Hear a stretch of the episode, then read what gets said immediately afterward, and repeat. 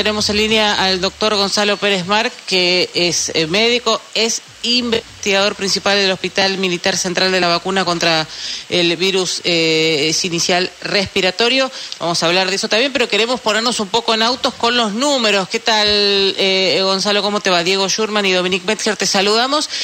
Y con los números que tenemos, ¿vos dónde crees que estamos parados hoy? Hola, ¿cómo les va? Buen día.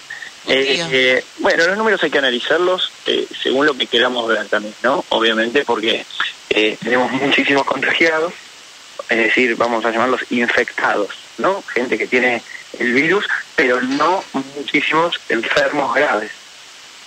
Es decir, no tenés esa misma correlación que había antes entre infectados y personas que están graves o que se mueren. ¿Se acuerdan antes las curvas? Que subía una y después enseguida obviamente subía la otra. Bueno, ahora hay como una separación muy importante, por suerte, de las curvas en todo el mundo. Tenés tipos altísimos infectados que también habrá que terminar de analizar ahora en unos meses, bajan muy rápido también, ¿no? Parecería ser también como que pasa más rápido la, la ola en todos lados, este, pero con una consecuencia que es la que estábamos buscando, la que estábamos buscando hace dos años ya que es que infectarse no se traduzca en enfermarse grave o morirse.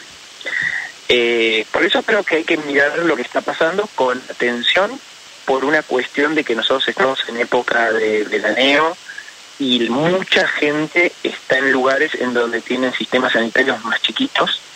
Entonces, por más que sea poquita la gente que se ponga grave, por el número absoluto puede saturar el sistema de salud en lugares donde estás. Entonces eso no hay que dejar de tenerlo como una preocupación. Pero si lo miramos globalmente, fuera de esto yo te digo del veraneo y la, saturación de, ciertos sistemas sanitarios chiquitos, este, estamos en un excelente lugar porque estamos viendo por primera vez la consecuencia que las vacunas tienen sobre esta enfermedad, que es hacer que aunque nos infectemos, no nos pongamos graves y nos infectemos, lo cual es lo que estábamos buscando hace, desde que empezamos la investigación con la vacuna. Ahora, en función de esto mismo que estás eh, diciendo, ¿habría que tener un cambio de, criterio de testeo y de aislamiento? Sí, sin duda. Creo que hay que tener un cambio de criterio respecto de cómo vemos la pandemia. La pandemia, entre comillas, ¿no? Porque pandemia es una iniciativa epidemiológica, pero que se sigue cumpliendo, porque hay en todos los continentes a la vez, está declarada por la Organización de la Salud, pero la realidad es que lo que nosotros consideramos la pandemia, entre comillas, esta cuestión de tener medicalizada nuestra vida, esa sensación de que cualquier cosa que hagamos eh, puede terminar afectando a otro y matarlo, este, de que alteramos totalmente nuestras actividades, de, tener estas, estas rutinas eh, totalmente alteradas, bueno, ese tipo de pandemia está, está terminando. ¿Sí? Entonces hay que pensarla ya de otra manera, que sería, bueno, ¿cuál es el, inicio de la salida de ese concepto de pandemia? Entonces, parados en un nuevo paradigma, sí, claro, ver no solo la cuestión de aislamiento, sino de comportamiento de todos nosotros, de manejo de los testeos, de, análisis de las estadísticas, ¿sí? y de organización de, de, de gestión sanitaria para la prevención y tratamiento de la enfermedad.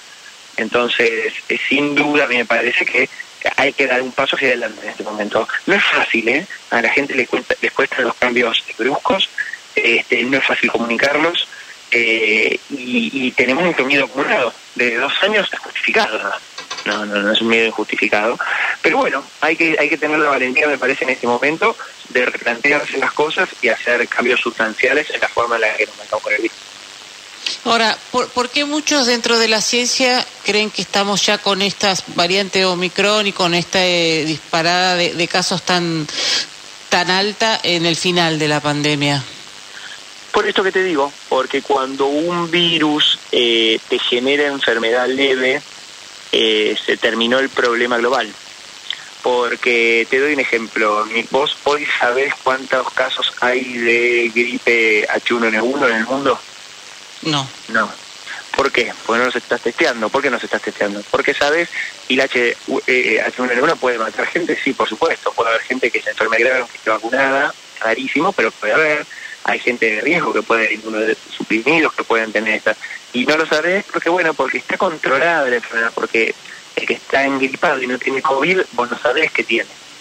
Pero puede ser H1N1, puede ser influenza, puede ser para influenza, eh, puede ser virus respiratorio, digamos, pueden ser otros eh, virus respiratorios que a vos por ahí no los estás testeando porque no sabes o no tenés vacuna para tratarlos o no, o no tenés tratamiento o porque ya los tenés controlados, como el caso de la gripe.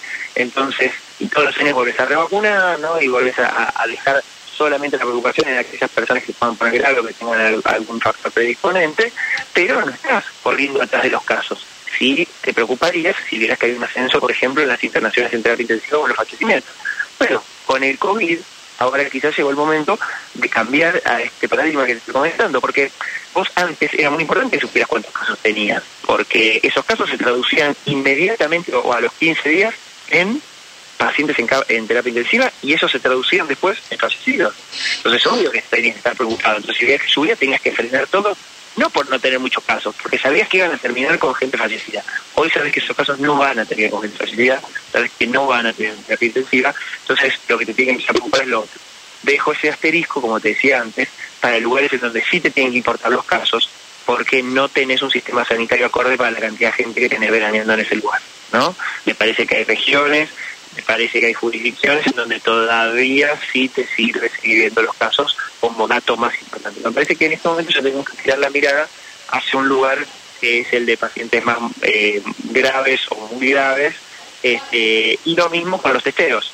Digo, cuando vos, cuando yo te digo esto, vos podés entonces decir, bueno, relajarte con los testeos de alguna manera, relajarte con los aislamientos en ciertos casos.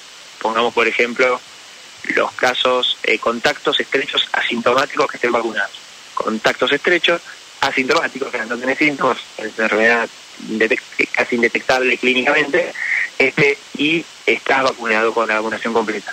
Es una persona que podría circular tranquilamente con el, con el reparo de saber que no se tiene que juntar con nadie que tenga que no tenga la vacunación completa.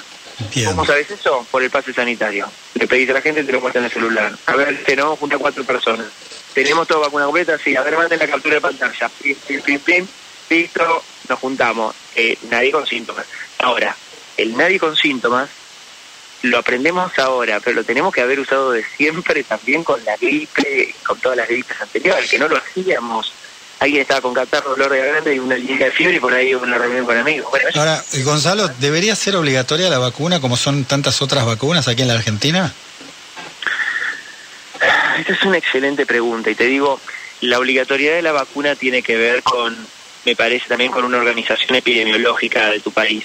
Es decir, con decir, bueno, a ver, este virus a lo largo de los años, todavía con el coronavirus no lo vimos tanto, se comporta de esta manera. Por lo tanto, yo creo que tiene que ser obligatorio para esta población de riesgo o para esta otra población de riesgo. Yo creo que hacia eso vamos. Así como es la, la, la gripe es obligatoria para ciertos grupos de riesgo, va a ser obligatorio. Es decir, eh, va a estar en el plan eh, nacional de vacunación, creo que la de COVID también va a estar. Este, es verdad que eh, en este momento estás en una situación en donde para ponerla obligatoria tendrías que tener una situación pandémica de muchísima gravedad. ¿Por qué te digo esto? Porque lo que subyace detrás de el concepto de pase sanitario, pase sanitario puede servir para otras cosas como yo te decía recién, ¿no? para informarnos entre nosotros qué tenemos o qué no tenemos, para poder manejarnos entre nosotros en el día a día con los cuidados. Pero digo, lo que hay en el debate del pase sanitario o de la obligatoriedad de las vacunas en el fondo, me parece a mí que es un dilema que, es típico de la medicina en ciertas situaciones, que es entre respetar más la autonomía de los sujetos, lo que algunos llaman la libertad personal, ¿no? Este, o respetar más la beneficencia grupal y el bien de todos. Eh, y esas dos cosas son las dos cosas importantes, pues eso es un dilema ético, ¿sí? Eh, pero me parece que tiene que ver cuál tiene que verse en función de cuál es la situación que tenés global si vos tienes una pandemia descontrolada en donde cualquier persona se contagia y se puede morir, y me parece que tiene que primar por sobre la autonomía de los sujetos el concepto de beneficencia general y tratar de hacer vida a la mayor cantidad de gente y cuidarnos entre todos, porque lo que vos haces, más allá de ser tu libertad personal, puede dañar al, al lado. Pero si estás en un contexto como el de ahora, me parece, en donde eso no sucede si nos manejamos adecuadamente, entonces podés priorizar, como se hace habitualmente en la medicina, la autonomía de los sujetos. Es decir, que sea cada uno hacer con su propio cuerpo, en la medida en que, te repito, no vuelva a ser una situación como la anterior, que yo creo que no vamos a volver. Entonces, si se da el debate, me parece que hay que dar en ese contexto. si se da simplemente por ideologías personales, me parece que no tiene mucho sentido. Claro, se está, eh, dentro de los múltiples trabajos que hacen, eh, Gonzalo, están iniciando la fase 3 de ensayo clínico en la investigación de la vacuna contra la bronquiolitis para mayores de 60 años. ¿Esto por qué es tan importante?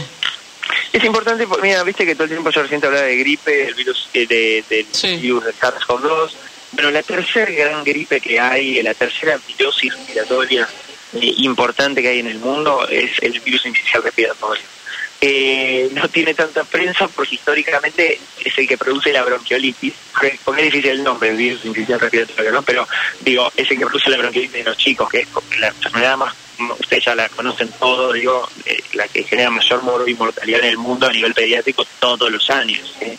Este, en adultos mayores puede provocar una gripe igual de grave que la gripe por influenza, pero bueno, no había vacuna contra el virus respiratorio. Y ahora no solo han aparecido las vacunas de COVID, que nosotros hemos investigado, están apareciendo las nuevas vacunas contra influenza mejoradas, que también vamos a investigar, y las otras que vamos a investigar son las primeras contra el virus respiratorio, ¿sí? para darle a las embarazadas, para prevenir en los recién nacidos, que pueden estar muy graves con bronquiolitis, o en los adultos mayores que pueden tener estas gripes que pueden ser tan graves como, digo, sobre todo en personas de riesgo, tan graves como la de la influenza. Y entonces en eso es que estamos investigando ahora y enrolando gente para un estudio contra el virus respiratorio, apuntando a, en el futuro, te diría próximo, tener vacunas para, y por ahí una sola vacuna incluso con, los tres componentes, para poder cubrir las tres virosis respiratorias más importantes que hay, con lo cual es un momento revolucionario que podría cambiar la epidemiología mundial, la verdad. Eh, nosotros estamos enrolando en el militar, si me dejaste, te paso, te paso el link, sí. por si alguien se quiere prescribir, es eh, vacuna60.com, ah, eh, www.vacuna60.com, vacuna60.com, ahí se pueden prescribir y si tienen ganas de participar en el estudio. Bien, ya está hecha la convocatoria. Te agradecemos mucho el, el tiempo que nos dedicaste para entender un poquito más en qué situación estamos. Bueno, gracias a ustedes. Un saludo ahora.